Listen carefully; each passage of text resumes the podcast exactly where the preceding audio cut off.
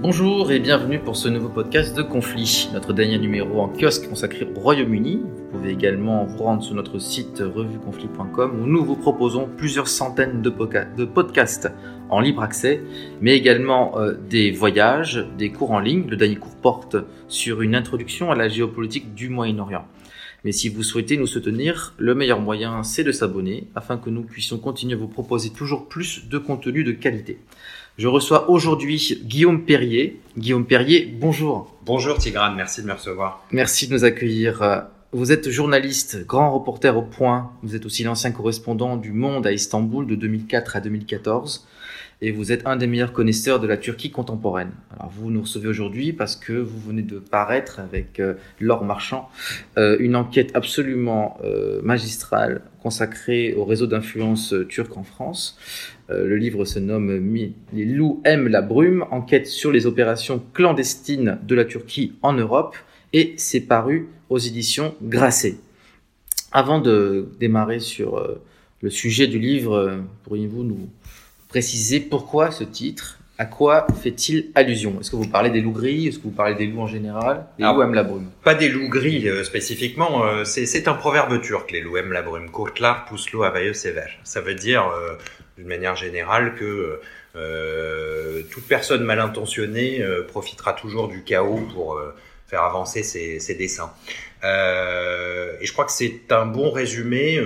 on a, j'ai aimé ce titre parce que D'abord, la Turquie est une langue, euh, le turc est une langue très poétique. Hein, euh, euh, la Turquie est un pays où on emploie, il y a toujours un proverbe pour tout. Et je trouvais que ce proverbe turc, très populaire, symbolisait parfaitement la situation de la Turquie aujourd'hui. C'est-à-dire qu'on a, depuis le coup d'État manqué de 2016, un pouvoir extrêmement répressif qui a repris en main d'une manière euh, très étroite euh, toutes les structures, tout l'appareil d'État, tout l'appareil sécuritaire, principalement les services secrets, le mythe euh, dont on va parler en détail, et que ce, ce, proverbe donc résume très bien la manière dont Erdogan a, a concentré les pouvoirs depuis depuis six ans et dont il utilise l'appareil d'État. Que représente aujourd'hui le, le, mythe, hein, le service secret le service secret turc, donc on parle surtout de l'équivalent de la DGSE, hein, c'est de l'opération extérieure, c'est pas les services de, de contre-espionnage, c'est un service d'espionnage. Alors c'est les deux, c'est les, deux. Le mythe, le mythe, c'est à la fois les services extérieurs et les services intérieurs. C'est ah. Fondamental pour comprendre la mission du mythe. C'est à la fois la DGSE et la DGSI. Mhm. euh, donc évidemment, les questions internes euh, dominent euh, l'agenda extérieur aussi, c'est-à-dire la peur du séparatisme, le terrorisme kurde, la question arménienne, grecque, sont des questions internes, mais ça devient les principaux sujets des renseignements extérieurs pour la Turquie. D'où cette, cette chasse à l'homme hein, contre les opposants, gulénistes, kurdes, etc., jusque sur le terrain européen. Alors le mythe, euh, c'est une des organisations de renseignement les plus puissantes au monde aujourd'hui, euh, avec euh, près de 8000 fonctionnaires. Mmh. c'est plus que la DGSE. C'est plus que la DGSE, des moyens budgétaires gigantesques, hein, en progression. le siège du mythe à côté d'Ankara résume à lui mmh. seul toute la puissance de, de, cette institution, si vous voulez. Ça a été inauguré en 2020 par Erdogan avec beaucoup de faste dans un un, un bâtiment euh, construit par un de ces hommes d'affaires euh, dont il est proche. Mhm. Et donc aujourd'hui, euh, le mythe est effectivement, on pourrait considérer ça un petit peu comme la garde prétorienne d'Erdogan, hein, puisque euh, après le coup d'État dont je parlais tout à l'heure, il y a eu euh, d'immenses purges dans, dans, tous les services de l'État, mhm. et le mythe est resté vraiment sa garde rapprochée, hein, euh, Hakan Fidan, qui est son patron depuis, depuis 12 ans maintenant, c'est une longévité inédite.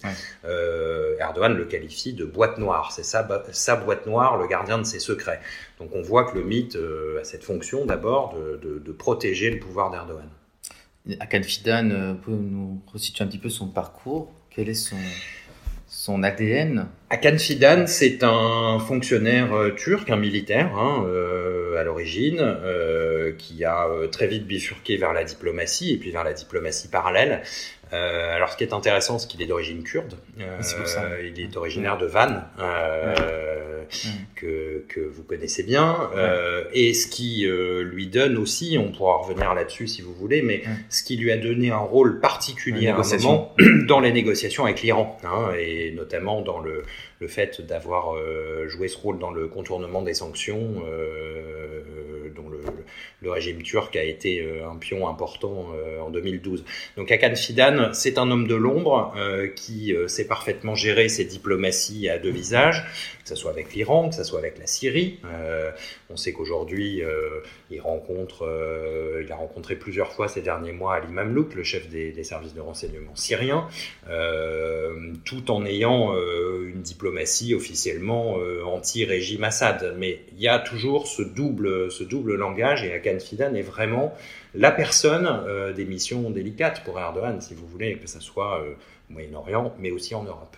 Et en quoi son origine kurde a-t-elle eu un impact dans les négociations que le MIT a réalisées avec le PKK kurde en Norvège très importante évidemment. Alors, euh, il est arrivé à la tête du mythe en 2010, hein, donc euh, c'est pas lui qui a lancé les négociations euh, à Oslo en 2008 entre le, le PKK et, et, et le mythe, euh, mais il y a évidemment euh, participé euh, au premier plan. C'est lui qui a été envoyé par Erdogan rencontrer Abdullah Öcalan dans sa cellule sur l'île d'Imraleux. Mmh. il a eu un rôle extrêmement important et effectivement, étant kurde, étant kurdophone, mmh. il a cette connaissance, si vous voulez, de, de, des relations entre le PKK et l'État. Alors concrètement, le mythe, vous l'avez rappelé, a une singularité, est à la fois un service de, sûreté euh, et un service de, contre-espionnage et un service d'espionnage. Euh, qu'est-ce qui le distingue par rapport à la CIA, sachant que le mythe euh, fait partie d'une puissance membre de l'OTAN, la Turquie est un pilier de l'OTAN. comment, quel est le modèle, le modèle du mythe, le modèle d'aspiration? C'est le modèle israélien, le modèle américain? C'est son propre modèle. Je crois qu'encore une fois, encore une fois, c'est euh, c'est à la fois la CIA et le FBI. Euh, mm. donc il y a cette double euh, cette double appartenance, cette double casquette. Euh, ce qui le distingue, je crois, par dessus tout, c'est comme je viens de le dire, c'est mm. qu'il est, euh, d'abord l'instrument d'Erdogan, mm. au service d'Erdogan, au service du pouvoir d'Erdogan. Aujourd'hui, ça ne fait plus aucune aucun doute, et que il y a quand même un savoir-faire, une expérience, une expertise une tradition de l'espionnage en Turquie hein, euh, depuis l'Empire ottoman. Euh, le mythe est aussi, il s'en vante sur son site internet, et aussi le, descendant de l'organisation spéciale créée par les jeunes Turcs pendant la Première Guerre mondiale. qui avait planifié l'extermination des chrétiens de l'Empire. Absolument. Donc il y a une filiation revendiquée avec ces organisations parallèles créées par le gouvernement jeune turc, et qui aujourd'hui est institutionnalisée. Donc c'est un instrument du pouvoir, c'est le le, le rempart autour d'Erdogan aujourd'hui euh, qui protège, euh, qui protège son, son, pouvoir. Donc sa spécificité, je crois qu'elle est là. Et puis, euh, alors évidemment, tous les services de renseignement euh, dans le monde euh, emploient des méthodes clandestines, hein, font des opérations clandestines d'enlèvement, d'assassinat plus ou moins. Euh, je crois que ça fait quand même longtemps que la CIA n'a pas assassiné quelqu'un sur le sol européen. Euh, le mythe, euh, en revanche, comme les services iraniens, comme les services russes ou chinois, a développé ces dernières années un réseau clandestin, un réseau d'influence, d'espionnage, mais aussi un réseau d'action sur le sol européen. Euh, dont l'ampleur n'est pas connue, je pense. Euh, voilà. Et donc c'est ça aujourd'hui qui, qui, qui, fait sa spécificité. On va y revenir, mais commençons par le point de départ de, de votre enquête. Euh, votre enquête démarre euh, non pas en Turquie, mais euh, en Italie, plus précisément à Palerme, en Sicile. Vous avez réalisé une longue interview, je crois 16 heures d'entretien, avec un ancien officier du mythe, un, un repenti entre guillemets. Euh, qui avait été commandité par ses supérieurs pour assassiner euh, une élue autrichienne d'origine kurde. Alors on va pas, on va pas creuser euh, les détails, comment vous êtes parvenu à entrer en contact avec lui, mais comment s'est déroulé cet entretien et est-ce que vous lui faisiez confiance à, ce, à cet interlocuteur qui a accepté quand même de parler à un journaliste étranger? Ça a été euh, évidemment une longue, longue quête, un long travail euh, pour resituer un petit peu les choses. On est en septembre 2020 quand euh, émerge cette, euh, cette histoire de tentative d'assassinat contre Berivan Aslan, donc une des figures des Verts autrichiens, une élue effectivement d'origine kurde, très militante, très anti-Erdogan, très féministe, féministe pro-kurde, hein, pro-PKK, hein, disons-le, et que les autorités turques menaçaient, stigmatisaient depuis de longues années euh, et décrivait comme étant euh, la groupie du PKK en Europe. Donc euh, tout l'appareil diplomatique, sécuritaire turc était à l'unisson pour dénoncer son, activisme. les médias également. Et donc septembre 2020, euh, un homme se présente à la police à Vienne en expliquant qu'il a été envoyé par l'État turc pour assassiner cet élu. Il se rend à la, justice autrichienne, donc les services secrets autrichiens l'interrogent assez longuement et puis le placent en détention pendant plusieurs semaines. L'affaire émerge, l'affaire sort dans les médias ce qui déjà n'est pas usuel, n'est pas courant. Normalement, ça aurait dû être réglé de manière euh, discrète. L'affaire sort dans les médias, euh, ça sort dans la presse autrichienne, dans le New York Times, dans le Spiegel, dans de grands médias internationaux. Donc moi, évidemment, euh, étant assez attentif à ces sujets-là, je suis cette histoire très rapidement. Et plusieurs mois plus tard, je vais à Vienne pour commencer à enquêter un peu sur cette affaire. Feyyaz Öztürk sort de prison à Noël 2020. De façon très discrète, la justice autrichienne le remet en liberté le jour de Noël et l'expulse vers l'Italie, puisque Feyyaz Öztürk avait un passeport italien depuis une trentaine d'années. Euh, euh, le fait qu'il soit plus sur le territoire autrichien fait que la poursuite, euh, les poursuites judiciaires tombent. donc il n'y a plus de procès. Plus de plus d'accusés, plus de procès, plus d'affaires. Berivan Aslan n'a pas été assassiné. On, a pris au sérieux la version de, de, ce repenti, mais on, l'a renvoyé dans son pays d'origine, enfin dans son pays d'adoption. Mm, mm. Ce que ça dit quand même à ce moment-là, c'est que l'Autriche n'a visiblement pas cherché à, à, avoir le fin mot de l'histoire et à savoir si effectivement il y avait eu un complot visant à assassiner cet élu. Euh, ils ont pris le truc au sérieux puisqu'il a été accusé d'espionnage et de tentative d'assassinat, mais il est remis en liberté. Donc c'est assez contradictoire. Je vais enquêter là-dessus. Euh, au bout de quelques temps, je me procure le dossier judiciaire, hein, comme on fait dans ce genre d'enquête. Dans le dossier judiciaire, il y, a, évidemment tous les contacts, les dépositions, les numéros de téléphone, les messages WhatsApp, euh, les photos que les uns et les autres se sont envoyés. Beaucoup d'éléments qui sont extrêmement intéressants à, creuser. Donc pendant des mois, j'enquête là-dessus. J'appelle euh, les numéros que, que, je peux. Et je finis par retrouver la piste de Feyyaz Öztürk. Je rentre en contact avec lui. Euh, et pendant des mois, on va échanger, on va communiquer sur WhatsApp. J'ai milliers de messages hein, euh, échangés avec lui, des conversations pendant des heures et des heures. Il m'envoie des documents, euh, des photos, euh, des tonnes de choses absolument passionnantes. Hein. sensibles. Et sensibles, bien sûr, sur des affaires. si vous voulez, son parcours commence en 1988. Euh, à la fin des années 80, c'est un jeune euh, diplômé euh, de, l'université. il se retrouve avec un petit groupe de militants nationalistes originaires de la mer Noire à être aspirés par les services secrets turcs, formés par les services secrets turcs, et petit à petit devient, devient agent de renseignement, agent du MIT. Mmh. et donc, Öztürk va me détailler, si vous voulez, pendant euh, toute cette période 30 ans d'activité au sein des services secrets turcs et d'autres services de renseignement. Parce que, évidemment, le mythe n'est pas isolé. Euh, il va également travailler pour les États-Unis, pour la DEA notamment, euh, l'agence antidrogue américaine, parce que ce Turc est spécialisé dans les réseaux criminels. Donc, il fait de l'information sur les trafiquants de drogue, sur les trafiquants d'êtres humains. C'est sa spécialité. donc il va travailler pour les Américains, mais il est assigné parfois à d'autres à d'autres missions. Donc j'échange avec lui, et puis au bout de quelques mois, euh, je finis par le convaincre de me parler face caméra, euh, de dévoiler son visage. Ah J'ai filmé cette interview. Ah euh, j'ai 16 heures d'enregistrement. Ah, voilà. et il accepte. il est réfugié en Italie. Il est réfugié à Palerme. Il m'explique qu'à Palerme, c'est là qu'il se sent en sécurité parce que personne n'osera venir l'assassiner euh, dans le centre de Palerme où finalement il y a des organisations encore plus puissantes que le mythe qui tiennent ce territoire. Euh, et donc voilà. Et, comme il maîtrise euh, cet endroit, hein, il, il, a été informateur sur les, le trafic de drogue. Il vit en Sicile. Bon, voilà, il, a, il a évidemment quelques connaissances du terrain et quelques protections euh, que j'ai pu vérifier hein, euh, en mm. allant là-bas. Euh, voilà, donc ça s'est passé comme ça. Et donc j'arrive à Palerme en juillet 2021. Et là, effectivement, je suis resté 4 jours, et sur 4 jours, sur 3 jours, j'ai fait 16 heures d'interview avec mm. lui, mm. où on a retracé tout son parcours, où j'ai essayé de, de, de, vérifier tout ce qui était vérifiable. Alors, une partie de, de tout ça figure dans le bouquin, euh, une grande partie n'y figure pas, parce qu'il y a évidemment beaucoup d'éléments qui sont euh, soit invérifiables, soit sur lesquels je le suspectais de, de, me, de me, promener un petit peu ou de, de m'orienter vers des, des choses euh, vers lesquelles j'avais pas envie d'aller. Vous intoxiquer peut-être? Bien sûr, évidemment. Alors, mm. vous parliez de confiance. Mm. la première chose, c'est de jamais faire confiance à tel personnage, évidemment.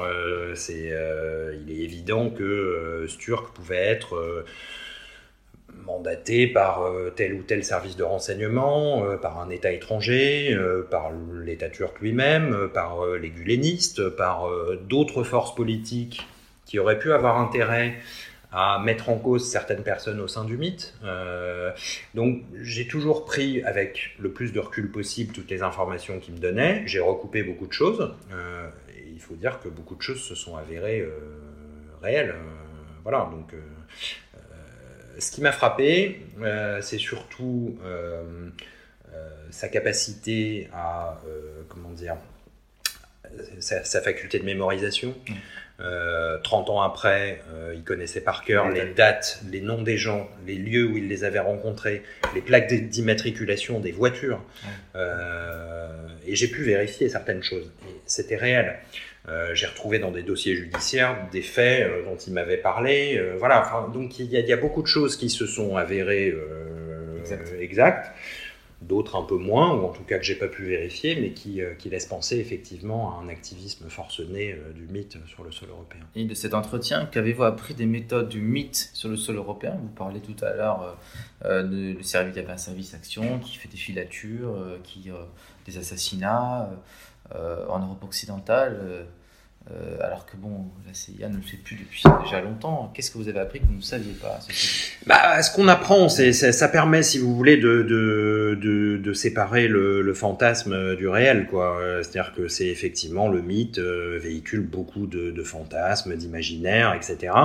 J'ai pu m'apercevoir qu'il y avait beaucoup de réalité dans tout ça, que toutes les questions qu'on pouvait se poser ces dernières années sur la diaspora turque en Europe, sur son organisation politique, religieuse, euh, sur les groupes de pression, les groupes d'influence, euh, il y a peu de naïveté à avoir par rapport à tout ça. Et effectivement, le mythe est à la manœuvre euh, dans chaque recoin, dans chaque petite ville, dans chaque région de France. Tout est quadrillé, tout est extrêmement organisé, rien n'est laissé au hasard. Euh, c'est surtout ça que ça m'a permis de constater. Euh, d'autre part, il y a une chose euh, particulièrement sur laquelle j'avais pas que j'avais pas réellement réalisé. Mm. Un groupe, par exemple, comme euh, Sadat, euh, de mercenaires privés. voilà, donc la société militaire privée mm. que les Turcs euh, qualifient de Wagner islamique. Hein, ils veulent en faire en tout cas le Wagner du monde islamique, qui a été créé par Tandre Verdi, qui est un ancien général islamiste purgé dans les années 90 qui a vraiment une vision radicale hein, euh, de, de, la société. De qui emploie des Syriens au Karabakh, en Libye. Alors des Syriens entre autres, mais, pas uniquement. Pas uniquement. Mm. Euh, il y a des dizaines de nationalités euh, dans mm. leur rang. Des Libyens, des Syriens récemment ont été formés en masse, mais il y a des Somaliens, beaucoup de ressortissants des Balkans. Et ce dont je me suis aperçu, c'est que leur présence est évidemment très forte dans tous les pays qu'on vient de citer. Au Karabakh, ça a eu des répercussions très fortes, mais leur présence est très forte sur le sol européen, et notamment dans les Balkans, avec des cellules euh, d'action euh, qui sont utilisées par le mythe pour commettre ce genre de méfaits. Et cette, euh, cette puissance s'est renforcée considérablement après le coup d'État. donc aujourd'hui, ouais, 2016. Donc aujourd'hui, on voit que ce genre de force est utilisé par le mythe euh, on trouve des gens là-dedans euh, qui sont quand même euh, des mercenaires sans foi ni loi, des gens qui appartiennent à la grande criminalité, mm. à la mafia.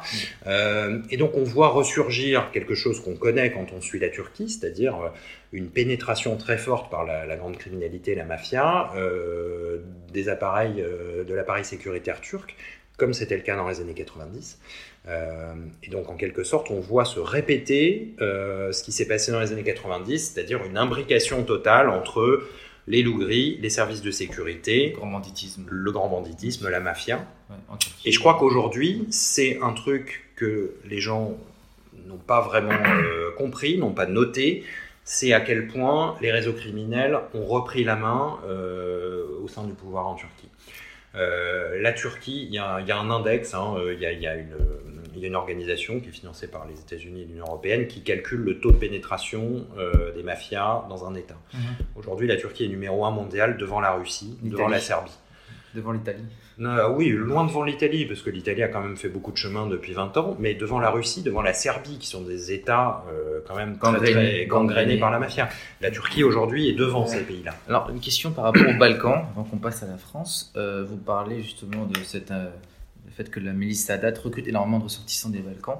Que cherche la Turquie justement dans des pays comme le Kosovo, comme la Macédoine du Nord, qui sont des États extrêmement fragiles, vulnérables, dans lesquels il y a un vrai poids économique turc puisqu'ils investissent massivement. Qu'est-ce qu'ils cherchent comme quel est leur objectif, sachant que ces pays-là sont complètement alignés sur la Turquie? Qu'est-ce est-ce que s'il s'agit de, de, déstabiliser euh, le flanc oriental, le ventre mou de l'Europe euh, c'est le ventre rond de l'Europe, c'est ça? C'est bah, le trou noir de l'Europe, ça on le sait. Euh, les Balkans, euh, les Balkans ont été euh, laissés sur la touche depuis depuis 25 ans, depuis les accords de Dayton.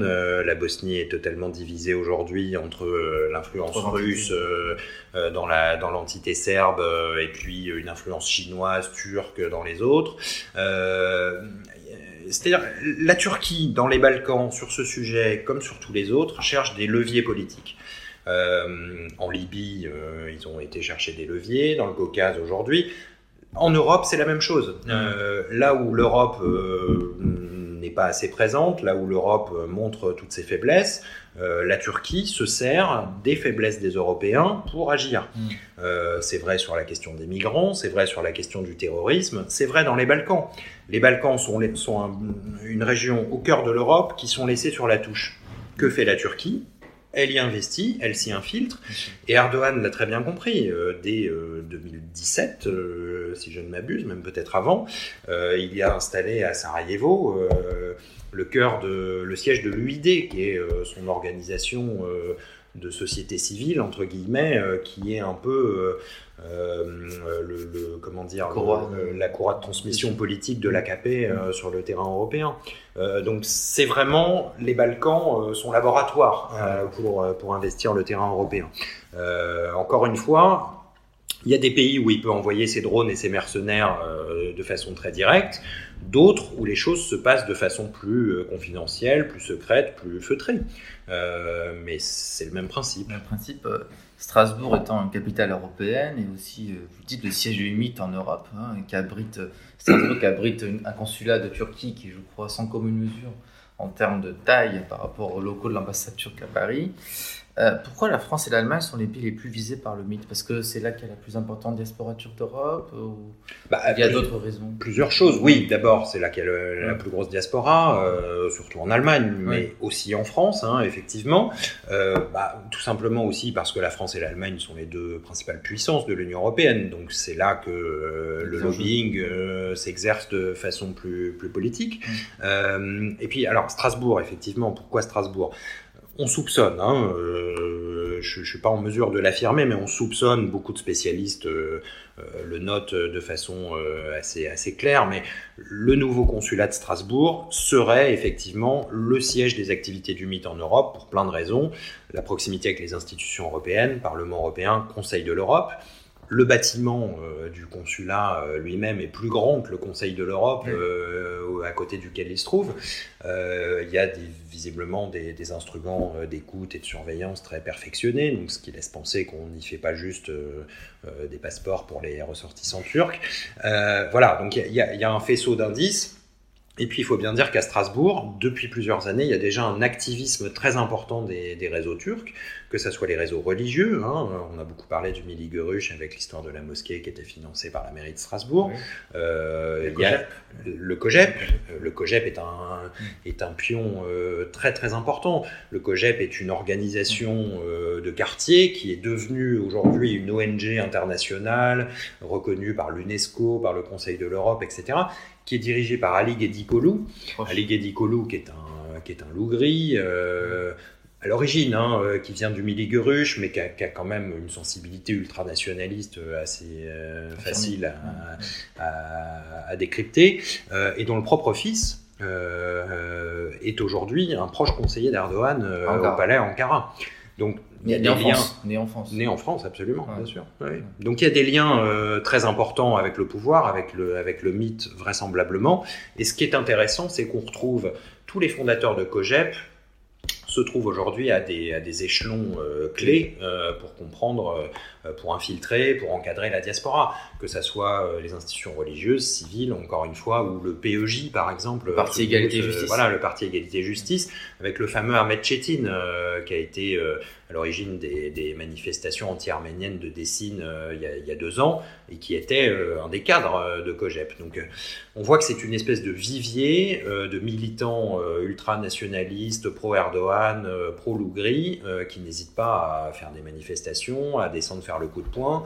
Euh, il y a eu à Strasbourg un certain nombre de manifs anti-kurdes également où sont intervenus les Osmanen Germania, hein, le fameux groupe mafieux fondé en Allemagne. des motards. Alors à la base c'est un club de motards qui voulait, qui était des Hells Angels, hein, donc un groupe d'extrême droite. en lien, en lien avec la mafia et qui voulait créer, si vous voulez, l'équivalent des, des, motards pro-Poutine euh, pour, euh, pour Erdogan. Euh, voilà, donc l'idée était ça, de se faire le relais euh, sur le sol européen euh, du mythe, encore une fois. Et c'est d'ailleurs ce qu'a souligné un, un, responsable allemand dans, dans, un rapport que je cite dans le livre, c'est que les Osmanen Germania fonctionnaient de fait comme une cellule du mythe en Europe. Alors il y a aussi, je crois, un moment clé qu'il faut prendre en compte, c'est que c'est un phénomène récent. On a l'impression qu'il y a une coupure, une charnière avant et après le, le faux, enfin le, tentative de coup d'État de 2016, mhm. puisque c'est depuis 2016, si je ne m'abuse, que le gouvernement, enfin que Erdogan gouverne en coalition avec l'extrême droite nationaliste.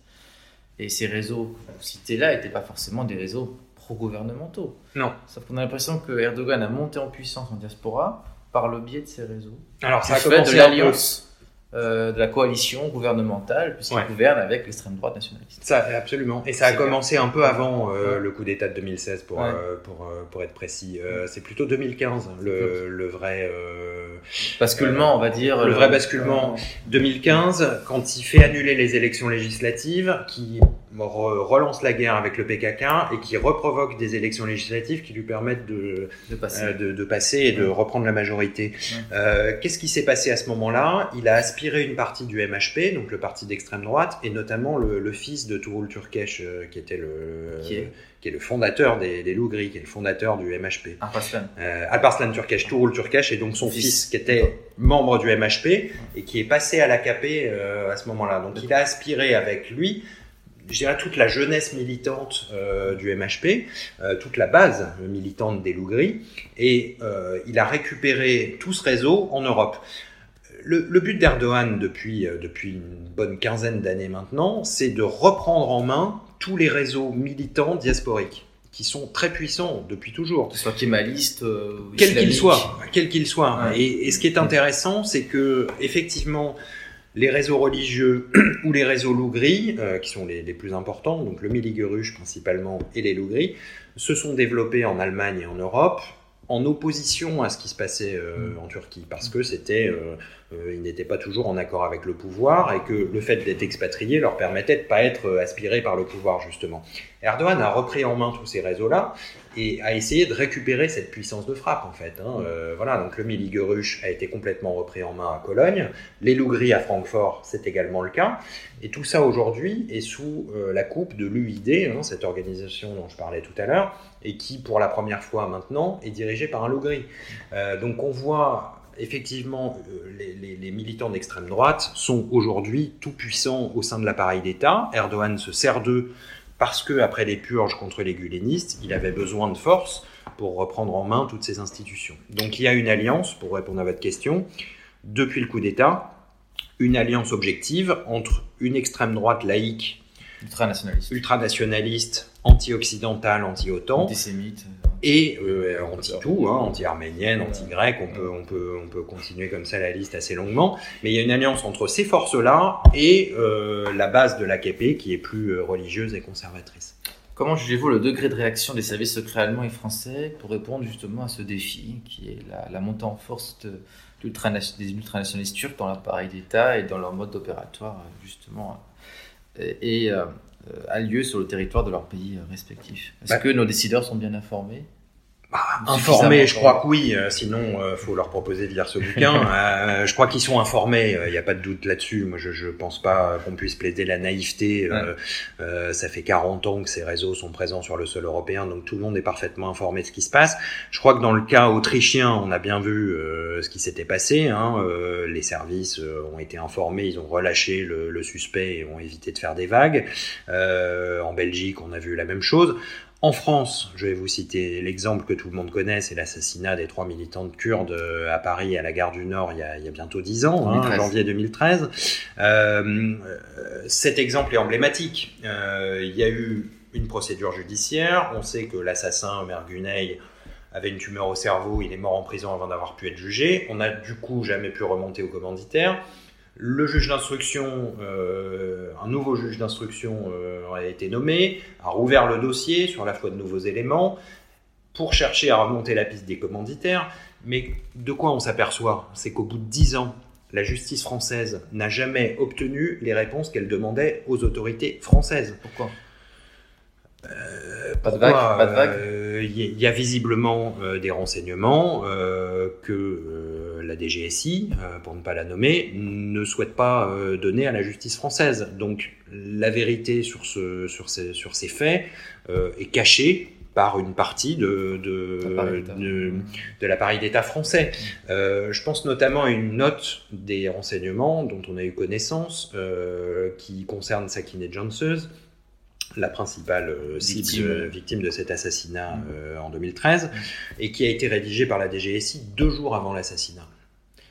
Euh, cette note a été demandée par le juge d'instruction et jusqu'à aujourd'hui n'a jamais été euh, publiée, n'a jamais été donnée. C'est-à-dire que la DGSI invoque le secret défense ou alors donne une note qui est tellement euh, caviardée, raturée qu'il n'y a plus rien de compréhensible. Mm.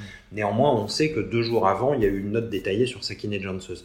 On peut au moins se poser la question de savoir si les services français n'étaient pas informés à l'avance de cet assassinat et si du coup euh, ils ne sont pas en train de le couvrir. Euh, c'est quand même une question qui se pose avec insistance.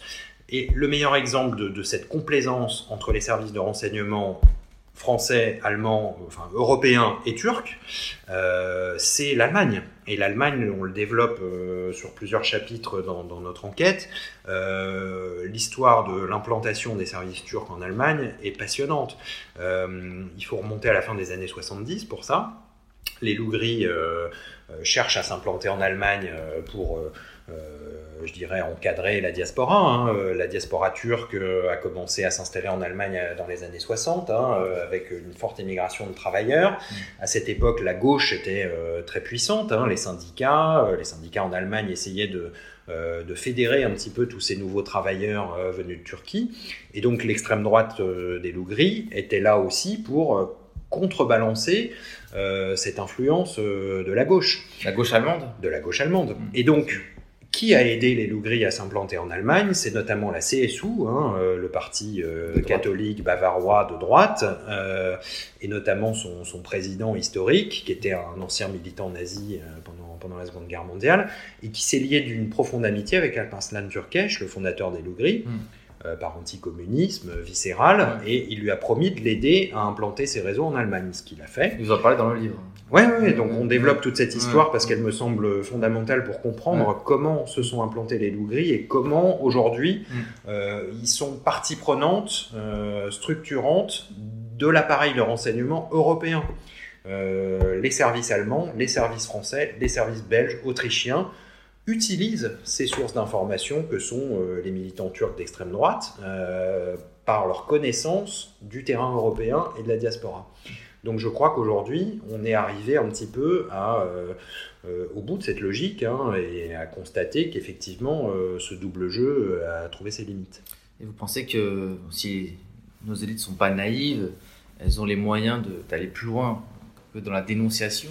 C'est le cas du président Macron qu'on juge un petit peu isolé en tout cas au plan européen, lorsqu'il essaye de freiner l'expansionnisme turc en mer Égée, lorsqu'il essaye de, chercher des appuis aussi pour euh, alerter du danger de séparatisme, puisqu'on voit bien qu'en France, la France est, directement ciblée dans son modèle, son modèle républicain intégrationniste Parce qu'on parle de communautés quand même qui sont en partie, en partie radicalisées et, qui prennent une forme de repli identitaire, d'autarcie. Je sais pas si, je sais pas si Emmanuel Macron a vraiment engagé je dirais, ses, ses, ses, forces pour, pour dénoncer tout ça.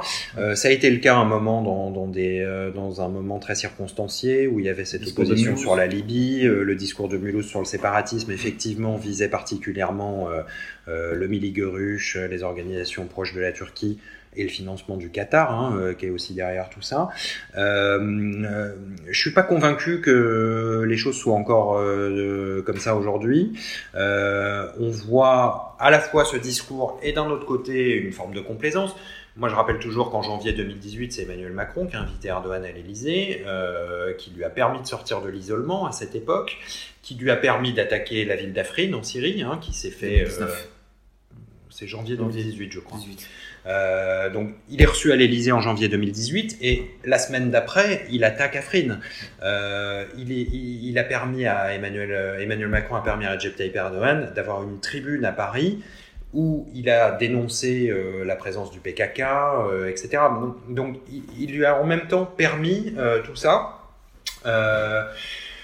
Il y, a là encore un double discours. Euh, je crois que ce qui permet à Erdogan de, de continuer euh, cette ambiguïté, euh, c'est encore une fois le fait qu'il dispose de leviers, le fait qu'il a des moyens de chantage qui sont toujours les mêmes, les migrants, le terrorisme, le fait que la France se soit coupée de certains services de renseignement moyen-orientaux depuis le début de la guerre en Syrie fait qu'il y a une forme de dépendance qui s'est installée par rapport au service de renseignement turc, euh, sur le passage des djihadistes français dans un sens et puis dans l'autre. Euh, cette dépendance, euh, le régime turc l'a parfaitement exploitée et sait aujourd'hui s'en servir.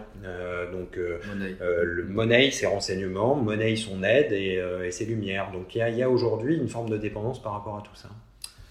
Enfin, vous avez été correspondant du Monde donc de 2004 à 2014, donc vous avez accompagné un petit peu la montée en puissance de l'AKP à l'époque où l'AKP a un visage euh, compatible avec une certaine forme de d'islamo-démocratie, d'europhilie par antimilitarisme, et vous avez observé au premier là justement le glissement vers l'autoritarisme. Est-ce que vous pensez que votre livre pourrait être traduit en turc, sachant quand même qu'il y a des, euh, des informations euh, délicates, sensibles euh, Est-ce que vous pouvez continuer à travailler en Turquie comme avant? Bah, Je l'espère, oui. Euh, moi, j'ai toujours, euh, toujours travaillé de la même manière, sans considérer que, sans me victimiser, parce que il n'y a pas de raison de le faire non plus. le jour où on me dira que je peux plus travailler en Turquie, j'en prendrai acte, mais jusqu'à présent, c'est pas le cas. j'ai toujours essayé de faire mon travail honnêtement, sans, sans parti pris idéologique. maintenant, évidemment, le mythe, c'est un sujet extrêmement sensible. Euh, ça l'a toujours été. Hein. Euh, dans les années 80, 90, il y avait déjà euh, des révélations sur le mythe, sur les luttes internes au sein du mythe. Je crois qu'on est encore une fois dans une période. Il faut revenir aux années 90 pour voir ce qui se passe, pour comprendre ce qui se passe aujourd'hui. Euh, donc, il est possible que dans ce jeu de pouvoir euh, au sein du au sein du palais, il y ait des euh, il y a des volontés de, censurer certaines informations ou de, contraindre euh, certains journalistes à adopter certains discours. Mais voilà, moi j'ai jamais euh, anticipé ce genre de menace en tout cas. Donc pour l'instant c'est pas le cas et je continue à faire mon boulot. Eh bien Guillaume Perrier, euh, je vous remercie infiniment pour ces éclairages absolument lumineux et surtout euh, l'occasion. Enfin, on aurait pu développer pendant des heures ce sujet. Donc j'invite nos lecteurs à s'empresser de lire, d'acheter euh, l'ouvrage que vous avez coécrit avec Laure Marchand, Les loups aiment la brume, enquête sur les opérations clandestines de la Turquie en Europe, et c'est paru chez Grasset. Merci, Merci beaucoup. Merci, au revoir.